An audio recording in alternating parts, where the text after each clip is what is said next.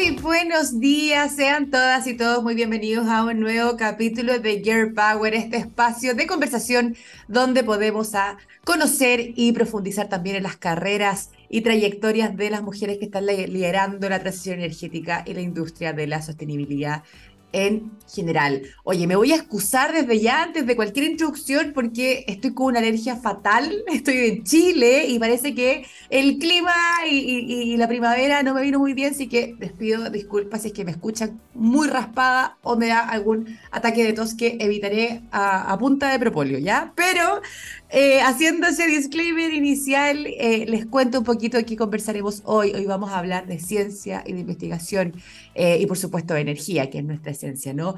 No cabe duda de que estos son elementos fundamentales para poder generar acciones y tecnologías también eficientes para avanzar en acción climática y transición energética.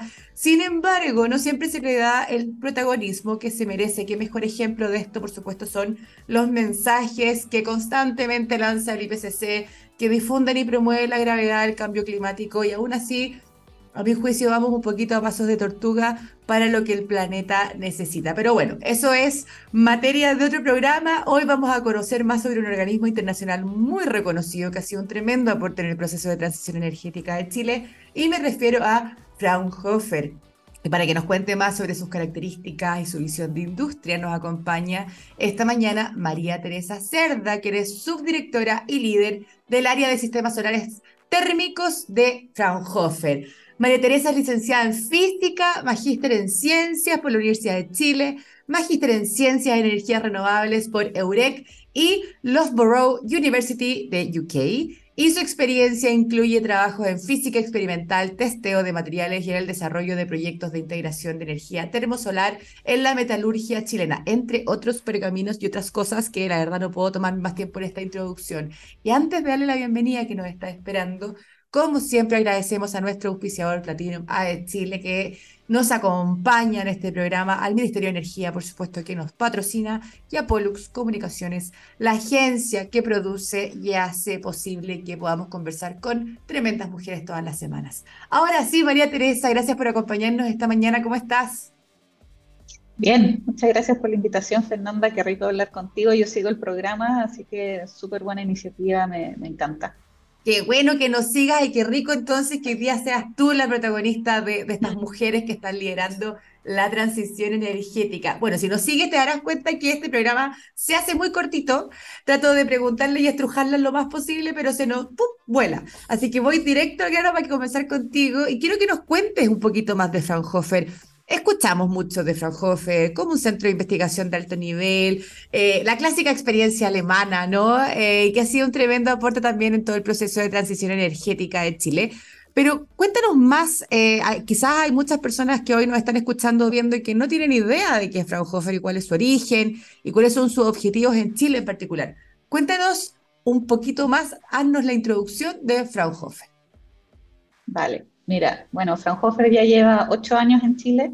Eh, vinimos por un programa Corfo de Centros de Excelencia. Fraunhofer ICE, que es nuestra casa matriz que está en Freiburg, postuló junto con la Universidad Católica y bueno, se asignaron los fondos eh, a este centro. Fraunhofer en Alemania son 76 institutos, eh, solamente siete centros tiene fuera de Alemania y, y, lo bueno es que bueno, está en Chile, además de estar en Estados Unidos, Singapur, Portugal, entonces, igual es importante la apuesta que hace Fraunhofer para estar acá. Eh, sobre todo, bueno, energía solar, apostó por el país, por el tremendo recurso que todo el mundo conoce, em, pero, pero los alemanes apuestan a estar acá, eh, en, realidad hacer transferencia tecnológica, en poder aportar al país desde, desde el lado desde Alemania, que es una tremenda espalda. Eh, nuestro instituto en ICE tiene más de mil doctorados, entonces lo que uno quiera saber, investigar, eh, encuentra ya alguien que lo sepa. Oye, y tú mencionaste, parece, ¿dónde está Casa Matriz? ¿En qué ciudad? En Freiburg. Freiburg. Freiburg, sí. Que es como la región que tiene sol. en Alemania, que no es tan bueno, pero... Sí, tenemos como, como dos días de, verano, la verdad, pero bueno. claro. Pero qué rico. Oye, y, y bueno, Qué, importante entonces un poco para leerte que está como en lugares clave y Chile toma un rol clave también de interés de Fraunhofer por este tremendo potencial solar que es tremendamente reconocido y nos podemos acordar de esta PPT de Algor, ¿no? Con el potencial solar que, que, recorrió el mundo. Eh, pero ahí también yo creo que hay un factor importante que lo mencionaba un poco en la intro. La investigación queda un poquito atrás a veces. La ciencia eh, se olvida y no tiene el protagonismo que se merece. ¿Cuál es la importancia que tú le das a, este proceso de acción climática y transición energética que estamos viviendo? Mira, para mí la, ciencia, bueno, yo estudié física, así que sé lo difícil que es hacer ciencia, eh, en Chile especialmente. En Alemania, ser físico es como ser un rockstar, casi, como que no este, te abre las puertas de casi cualquier lugar. Pero, pero en Chile es difícil y, y no sé, yo siento que en Chile no le tomamos el peso realmente a lo que es hacer ciencia, como que se ve algo lento, como que las universidades están ahí eh, acumulando papers y en realidad no es así. La ciencia es lo que nos hace avanzar. Eh, y, me gusta este trabajo en Fraunhofer porque nosotros nos consideramos un puente entre la academia, entre las universidades, vamos, tenemos muchos convenios, muchos MOU, NDA con, con universidades para sacar esa, esa investigación hacia la industria, que eso es lo que nos cuesta un poquito eh, somos como los traductores, ¿no? Como que Pero qué importante, porque se habla mucho de esta falta de conexión siempre de la academia y la investigación y la ciencia con la industria, y usted hace justo ese puente.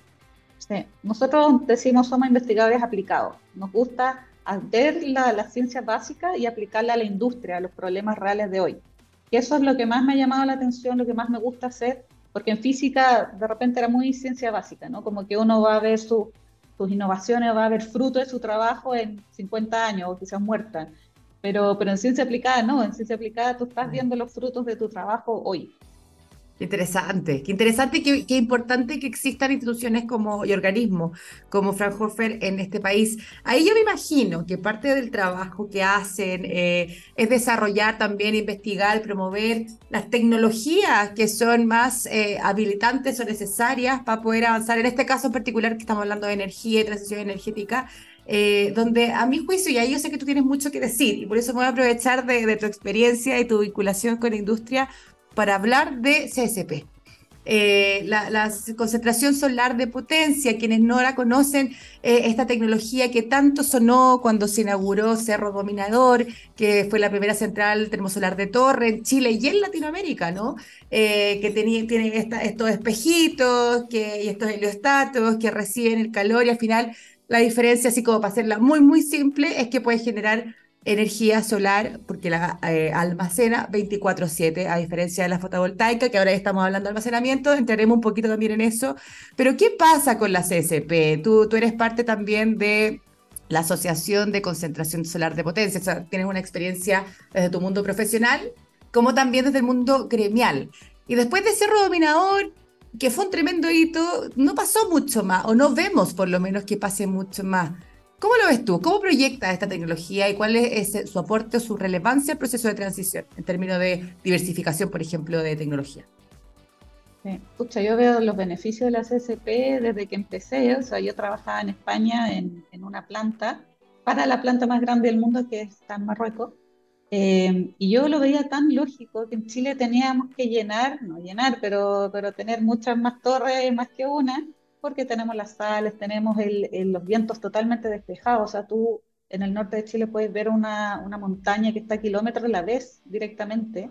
Eso es muy raro de verlo en otras partes del mundo.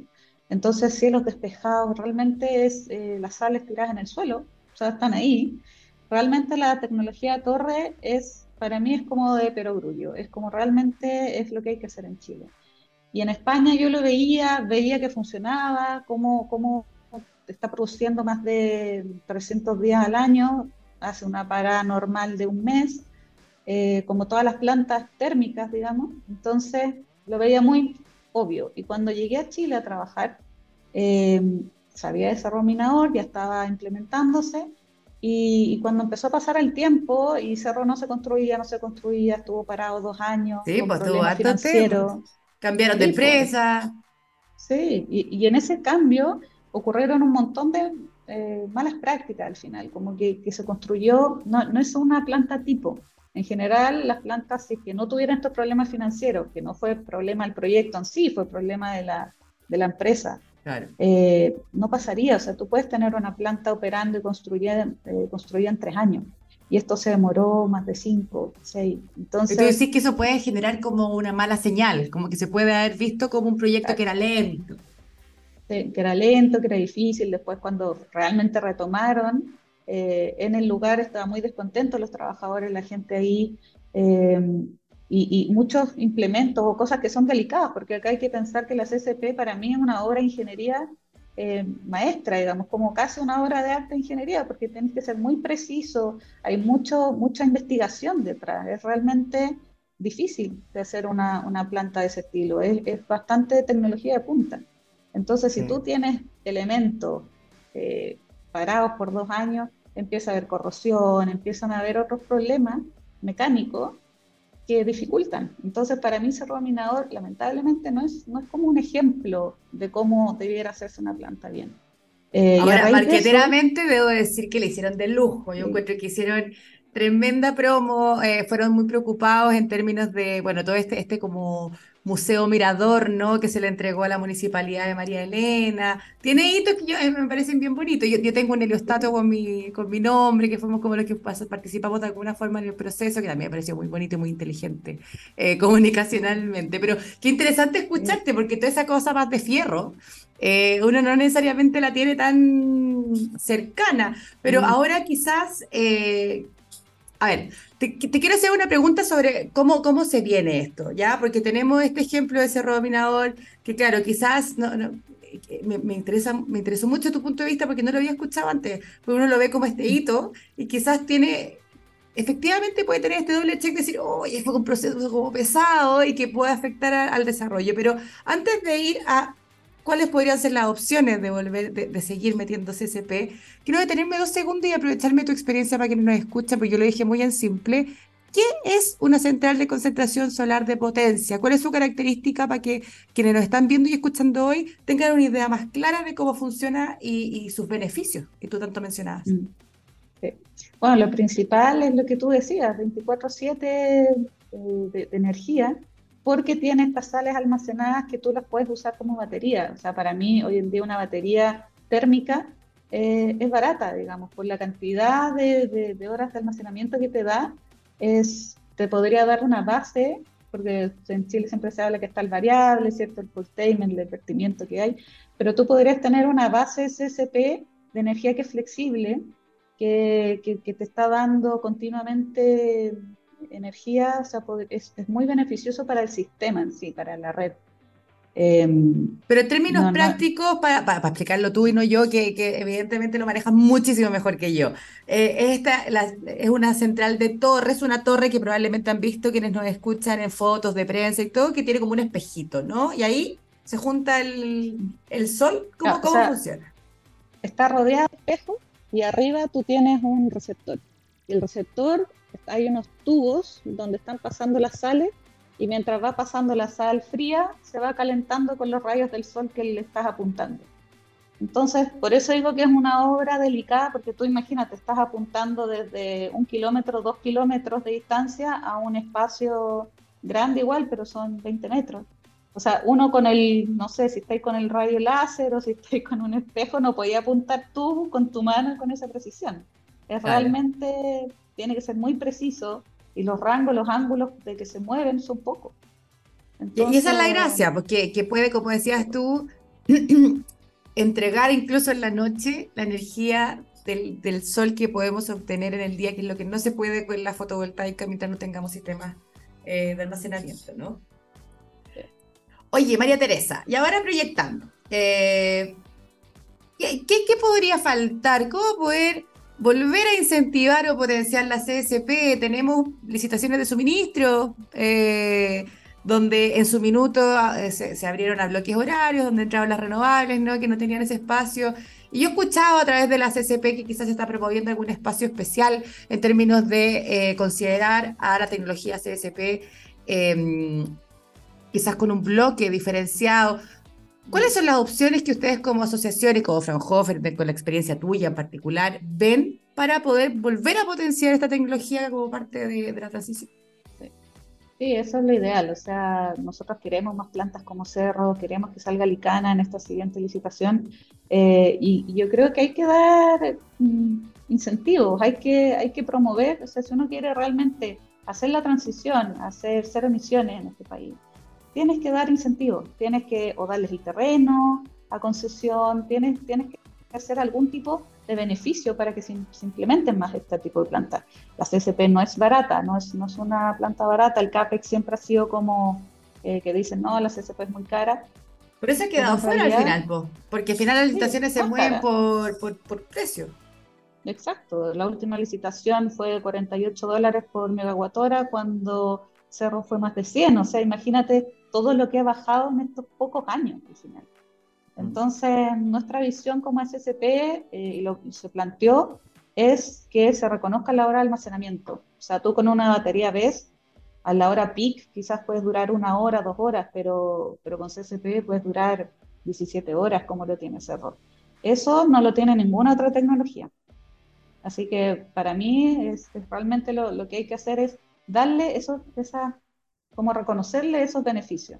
Porque, esa flexibilidad, ese almacenamiento. Porque se habla, eh, y aquí me quiero detener dos segundos, porque se habla de almacenamiento, estamos todos tratando de impulsar y potenciar el almacenamiento por lo mismo que hablábamos antes, para tratar de evitar o mitigar el curtailment que tenemos en, en, el sistema, pero también es un, tipo de almacenamiento, la CSP, que ya tenemos un ejemplo andando, y que viene a, formar parte de esto. Acá habrá un tema más bien regulatorio pendiente, habrá un tema, tú ves, tú, representas principalmente el tema, la parte más ciencia e investigación, ¿no? Si bien a, nivel gremial estás vinculado con las empresas, pero hay también voluntad de lanzarse como fue en su minuto CR, decir, sabes que yo voy contra viento y marea a hacer CSP, lo que decías tú, Licana, eh, ¿Hay voluntades o lo que falta es netamente regulatorio? ¿Qué más falta?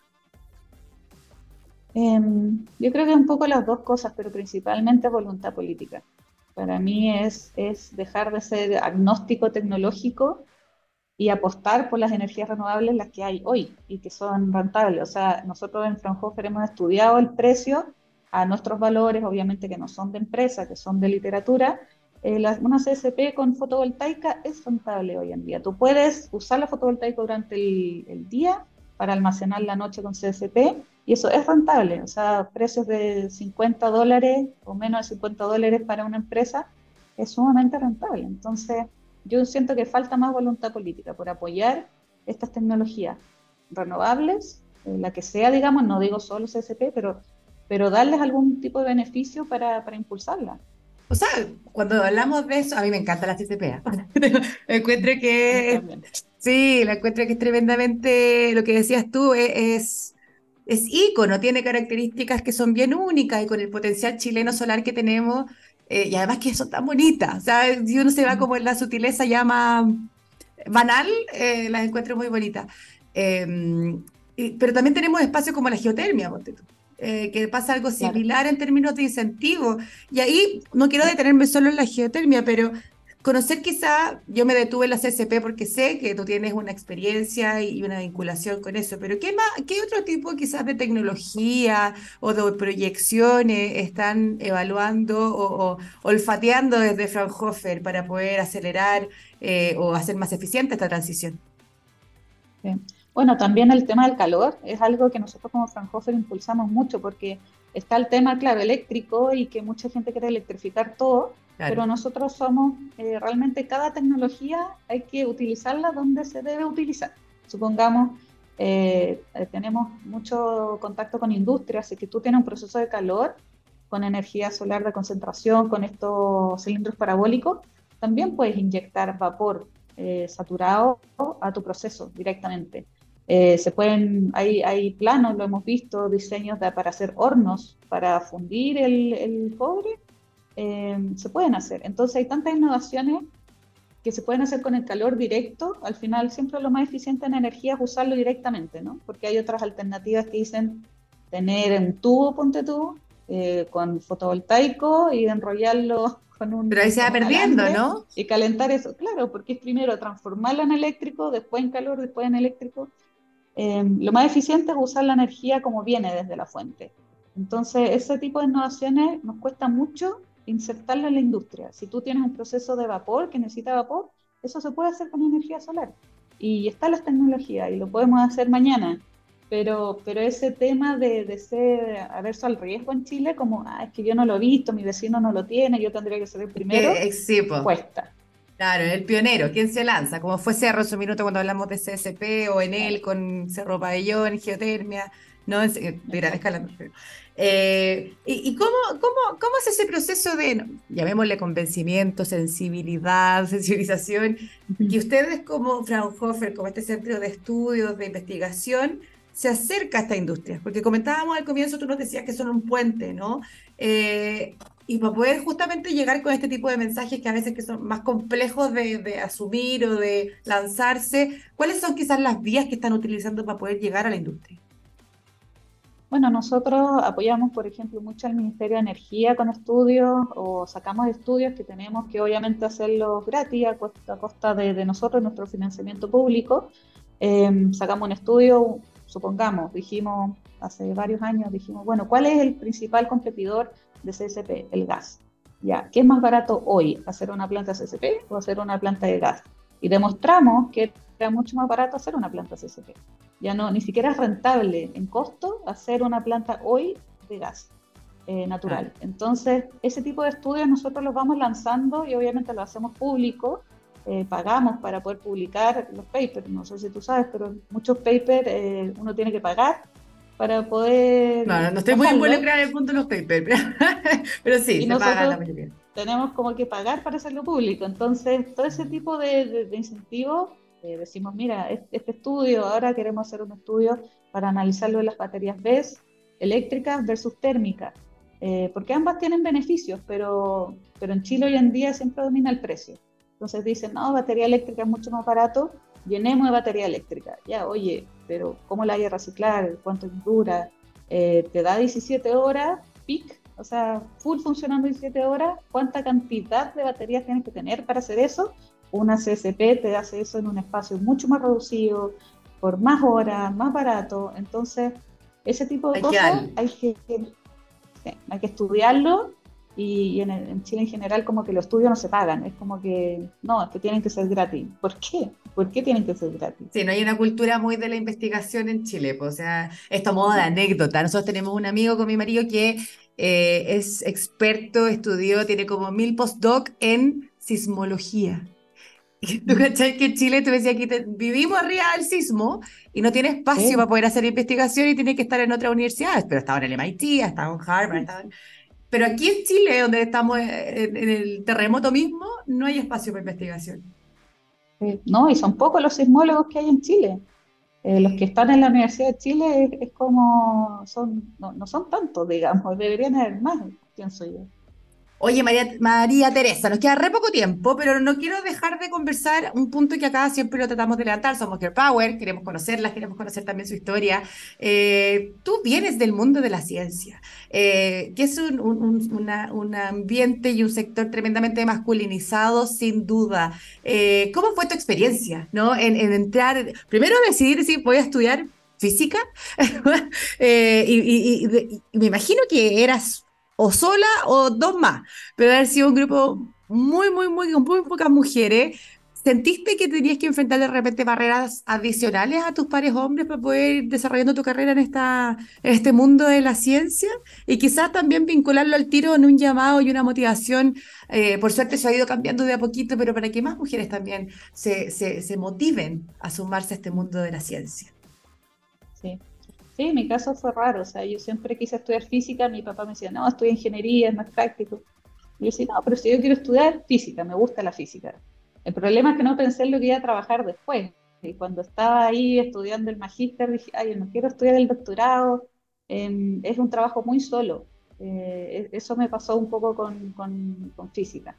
Eh, y claro que habían barreras, o sea, de hecho en las mismas, eh, cuando uno es chica y está ahí estudiando, uno hace una pregunta y, o, o dice un comentario y pasa piola, el profesor como que no, como si no te escuchara, tu Lo compañero repite, lo lo repite, escuchó, lo repite, sí, eso, y ahí, oye, sí, qué buena pregunta, qué buen comentario.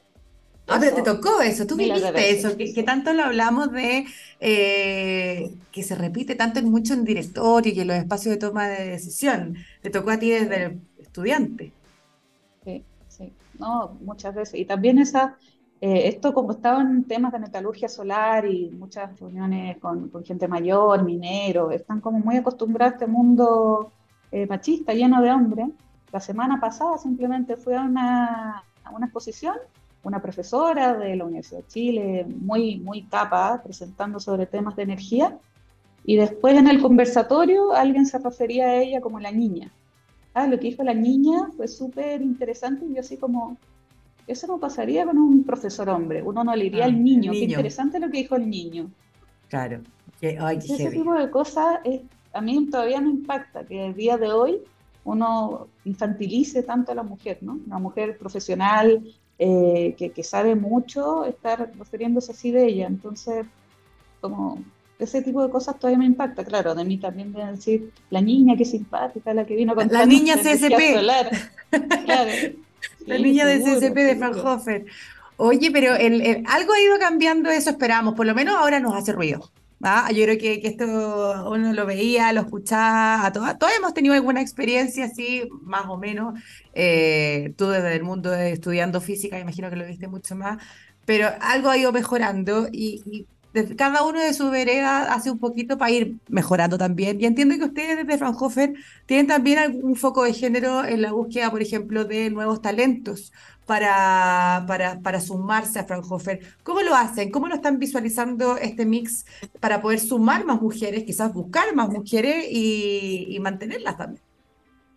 Sí sí, es complicado. Nosotros en todos nuestros procesos de trabajo, eh, en la terna tenemos que tener una mujer. Nos suscribimos a estar al, al, acuerdo con el Ministerio de Energía, Energía más Mujer, eh, y esa es una de las, de las temas que nosotros vemos. Obviamente también capacitar y tenemos poquitas mujeres en Fraunhofer, pero las apoyamos y las lideramos que se sigan capacitando, que, que, saquen diplomados, o sea, que avancen. Eso sí o sí. Y las ternas no sé, de los currículums que nos llegan, 95% hombres, 5% mujeres. Entonces, es súper complicado y aún así tratamos a veces de, tener mujeres eh, casi forzadas un poco. Y, han quedado a veces en prácticas, como, como que la mujer no, no se vende bien y cuando uno le empieza a preguntar, indagar, como, oye, pero he hecho esto, ah, sí, verdad que yo también tengo experiencia en eso.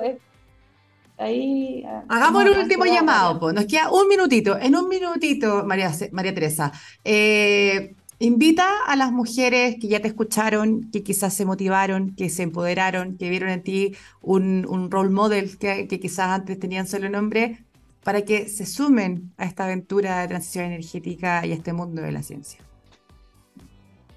Sí, hay que partir de, la base, desde pequeñas, como, como incentivar a más mujeres que estudien matemáticas muchas veces nos dicen no somos, no somos buenas o siempre, siempre están privilegiando más a los hombres en matemáticas, no sé por qué. Em, pero, pero uno puede hacer un camino paralelo, ¿no? O sea, eh, estudiar igual lo que a uno le gusta, porque le gusta, simplemente, y, no escuchar un poco mucho esas voces, eh, seguir adelante. Y bueno, yo estudié física y al final estoy trabajando un poco como de ingeniera, ¿no? Como, como me dijo mi papá. pero, pero bueno, es, muy variado. Al final, Pero el conocimiento de física no te lo quita nadie, y el cartón de física no te lo quita nadie, y eso se aplaude. Yo no tenía por dónde ser física, nunca lo entendí, eran mis cuatritos en el cuarto medio. María Teresa, llegamos a la hora, te tengo que despedir. La verdad es que fue súper entretenido, se nos pasó volando, qué rico escucharte, qué rico verte. Nos habíamos encontrado en alguna instancia, pero no había tenido el espacio de conversar así tranquilas de profundidad mucho éxito con lo que están haciendo con Fraunhofer. Vamos que se puede con la CCP. Sigan dándole fuertemente desde la asociación también.